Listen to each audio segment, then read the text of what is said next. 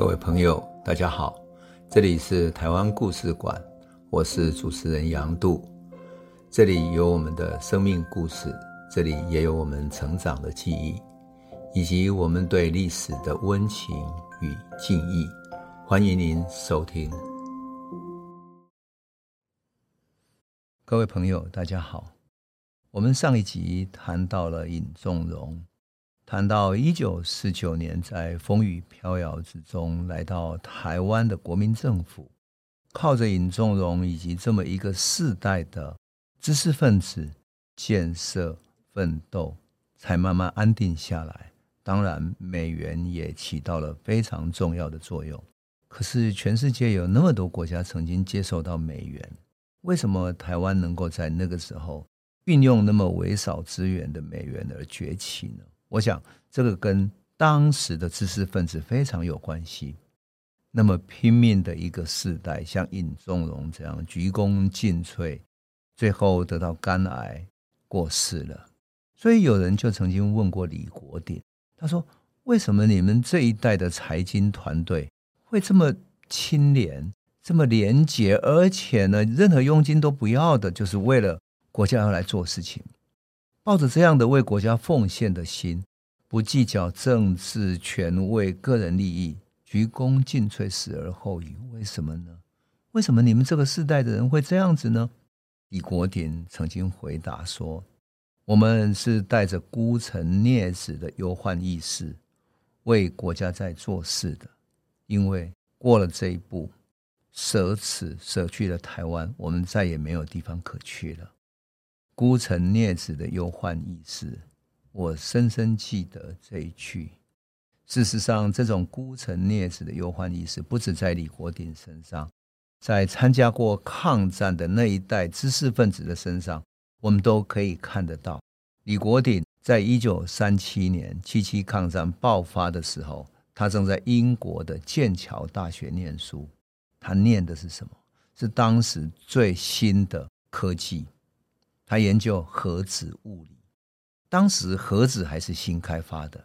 他为什么会去念呢？因为他大学的时候读到一本叫罗塞福德，或者人们称为罗塞福哈，他的一本著作。这个著作呢叫做《放射性物质的放射线》。放射性物质放射线在当时都是最新的科技。书里面谈到了原子蜕变。分裂以后会产生各种粒子，还有放射线。那么整个缤纷的原子世界让他十分向往，那促使他想要去英国念书，追随罗塞福德。你不要小看这位罗塞福德，这位罗塞福德曾经有一个学生叫奥本海默，就是后来发展核子弹的。奥本海默曾经在他的课堂上追随罗塞福德读书，可是。奥本海默有个问题，因为他的手脚比较笨，所以在做实验的时候常常打破那些玻璃瓶，打破东西。所以后来罗塞福德就叫他滚蛋了，他就到其他地方去了。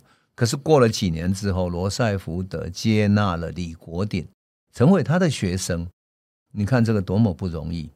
那李国鼎是庚子赔款所派出来的第二届的公费留学生。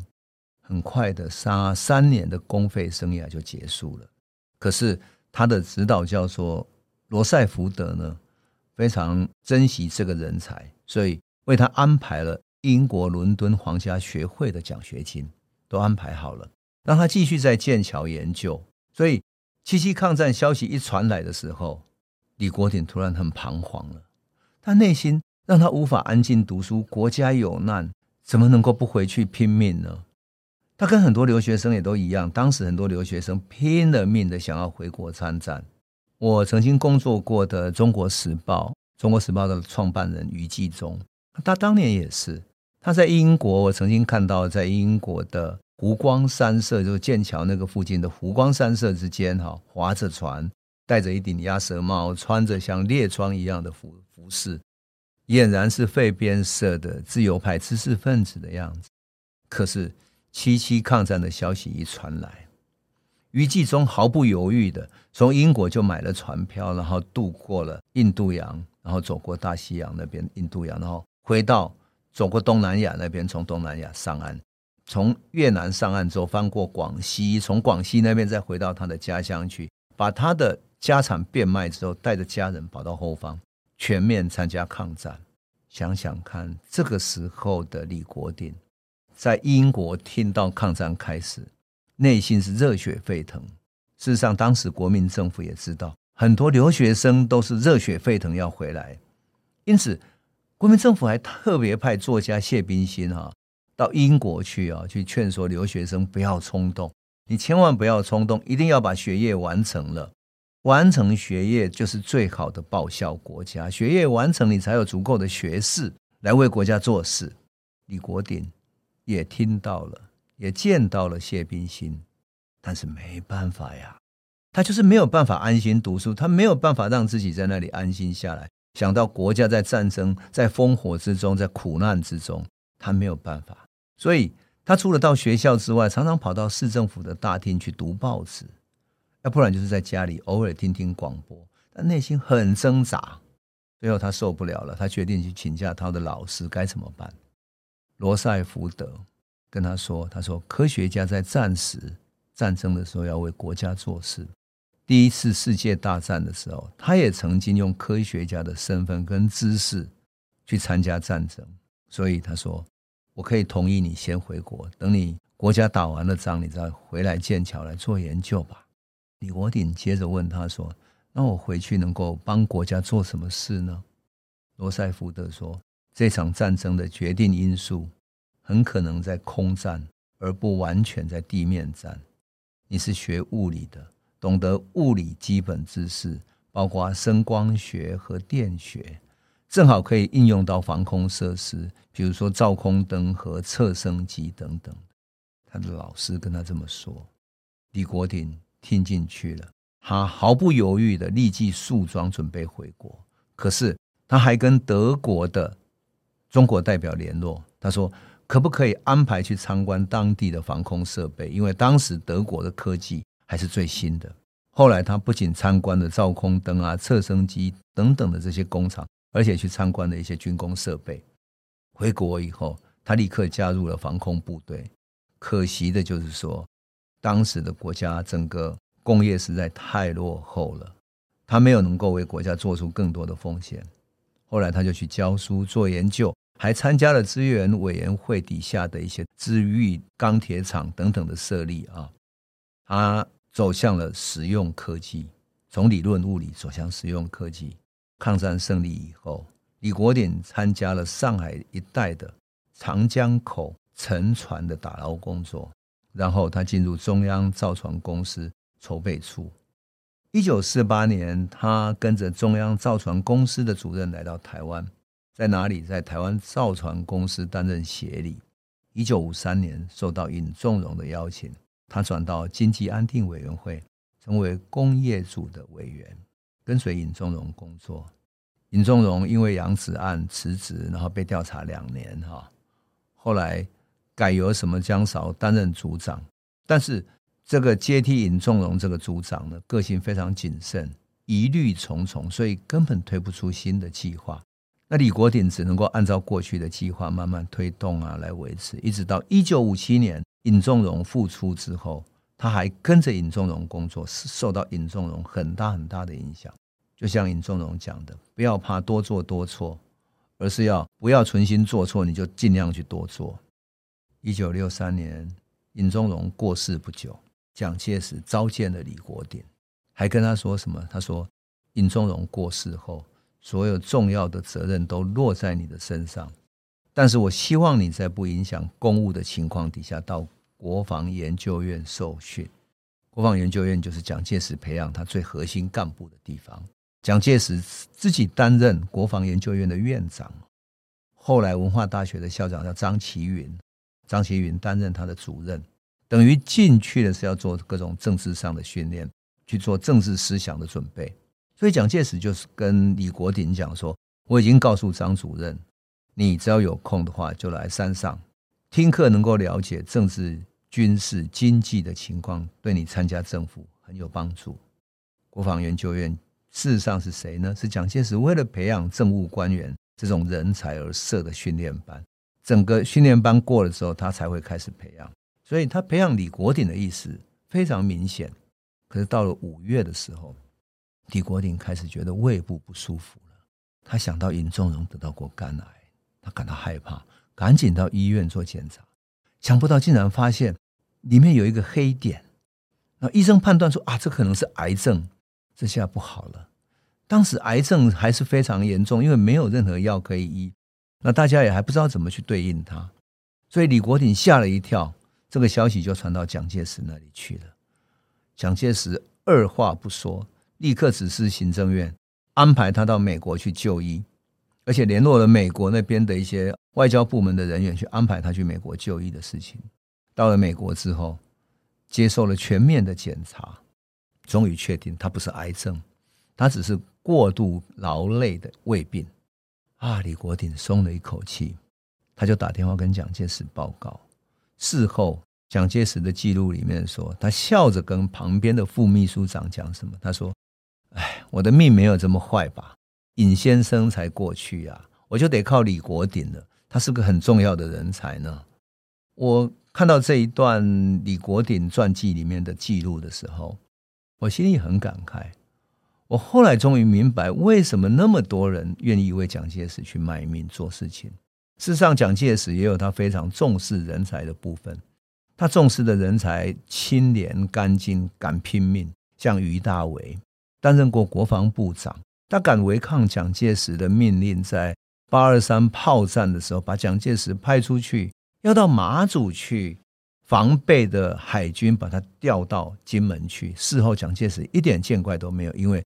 证明他的判断是正确的。可是于大伟也是一个国士，他是一个留德留美的博士，所以蒋介石非常尊重这些人。同样的，李国鼎也是，他尊重李国鼎是一个国士一样的这样的角色。李国鼎确认没有得到癌症，隔了一年之后，他就就任经济部长，开始了他的经济建设时期，从一九六四年到一九六九年。他在经济部长的任上做了非常重要的一些政策，比如说，他拓展外销，推动出口贸易，而且除了过去尹仲荣所推动的进口替代之外，加工出口型的工业也在他的手上开始了。那么，特别是美元在一九六五年就停止之后，台湾主要的外汇都要来自于外销，还有我们对海外的投资。那么，在他的工作的任上，仅仅台湾的出口哈增加了五倍，而且外资的总投资额也增加了五倍。换言之，原来靠美元进来的，这时候靠外资来投资了。那么出口货品也慢慢从农产加工品改成为工业的产品。想想看，尹仲荣所做的那些工业产品，PVC 啊、塑胶等等的，开始发展起来了，而且。因为工业发展带动投资嘛，所以民间充分就业，民间的储蓄增加多少？增加了二点七倍。一个人在五年之内可以让民间储蓄增加了二点七倍。你想想看哦，你五年之内你的银行里面增加二点七倍的储蓄，多棒的事情！事实上，台湾的石化工业也在他手上建立起来了。他要求中油来建立清油裂解工厂，那么。来供应台湾石化产业的中下游的原料，也就是说，王永庆的台塑啊等等的，有上游的中游这个清油裂解厂去供应它原料，然后形成了一个石化工业的产业链，这个为台湾的后来经济发展打下很重要的基础。怀着孤臣孽子的忧患意识，我要特别讲尹仲荣跟李国鼎这一代的经济规划者。他们为台湾从二战后的农业社会走向工业社会的转型奠定了基础，才有后来一九七零年代的经济起飞，然后台湾成为亚洲四小龙。事实上，李国鼎跟尹仲荣、跟于大伟这些人都一样，也是一个非常清廉的人。我去过于大伟的家里访问过他，作为国防部的部长。他家里是非常的平凡的，没有什么高级的产品啊，没有什么装潢的，家里一屋子都是书，连同他客厅里面不是有一个我们讲客厅前面有一个客人可以放咖啡的地方，那种咖啡餐具的桌子，也就是客厅里面的茶几。可是他的茶几特别的大，是木头做的，上面也堆满了书，只有小小的地方。所以当他们把茶端出来的时候，于大伟还会笑说：“啊，你在这里先用一下好了。”这样你会感觉到，就是这一辈子在读书的人，而且于大伟把他收藏的很多书捐给了台大图书馆。你会看到里面有康德、有黑格尔、有各式各样的哲学、科学、文学的著作。你简直无法相信，就是这样的一种知识分子。同样的，李国鼎也是一样的青年，他留下来的宿舍只能够用朴素来形容，朴素到只剩下那种最简单的宿舍。我也同样的也在许多跟他同时代的人看到这样的风范，你知道吗？他们的客厅的沙发可不是那种大大的皮的沙发，不是，是那种老式的，那些沙发上面还可以有一层布，有没有？那个布面。如果旧了，可以把那个布换掉，然后再缝上一层布。就这样的沙发椅，就是这样垫着，然后是木头椅子，可以长期使用的。这么朴素的客厅，可是这样朴素的人用他的政策造福了无数的产业，这些产业想要回馈他，正如同要回馈尹仲荣一样，但是他分文不取，他只有同意一件事情：企业界可以捐钱。捐给谁？捐给学校去成立奖学金，所以美国史丹佛大学也有李国鼎的奖学金，来帮助台湾学生出国读书的时候可以有奖学金可以用，正如同他当年拿着奖学金到英国去念书一样。说真的啊，我们回顾历史啊，总是要有一种同理心，因为每一个人的生命都是时代的产物。受到时代的认知、知识、使命、情感、理性判断等等，可是我往往想到说，生活在动荡时代的这些知识分子啊，怀着忧患意识，然后在英国剑桥大学明明有非常好的条件，得到最深奥的、最好的科技知识，可是为了抗战，他就跑回来，然后毫无悬念的就投入到救亡图存里面去，多么令人敬佩的一种情怀呢？尹仲荣也好，李国鼎也好，于大伟也好，乃至于我曾经工作过的《时报》的创办人俞继忠也好，就是这样的一个忧患时代的知识分子。我无法形容，只能够用国士无双这样的一个赞美词来形容他们。他们为台湾的经济奠下了基础，也为台湾后来的发展、后来的安定打下了最好的基础，擘画了未来的蓝图。我们今天就先进行到这里，谢谢。这里是台湾故事馆 Podcast，我们每周一、周五会固定更新新的台湾故事，请随时关注台湾故事馆粉丝页，按赞并分享。最后，我们工商放送一下：若你对本节目有兴趣，可以购买纸本的《有温度的台湾史》，更方便您阅读。本节目由中华文化永续发展基金会制作，连震东文教基金会赞助。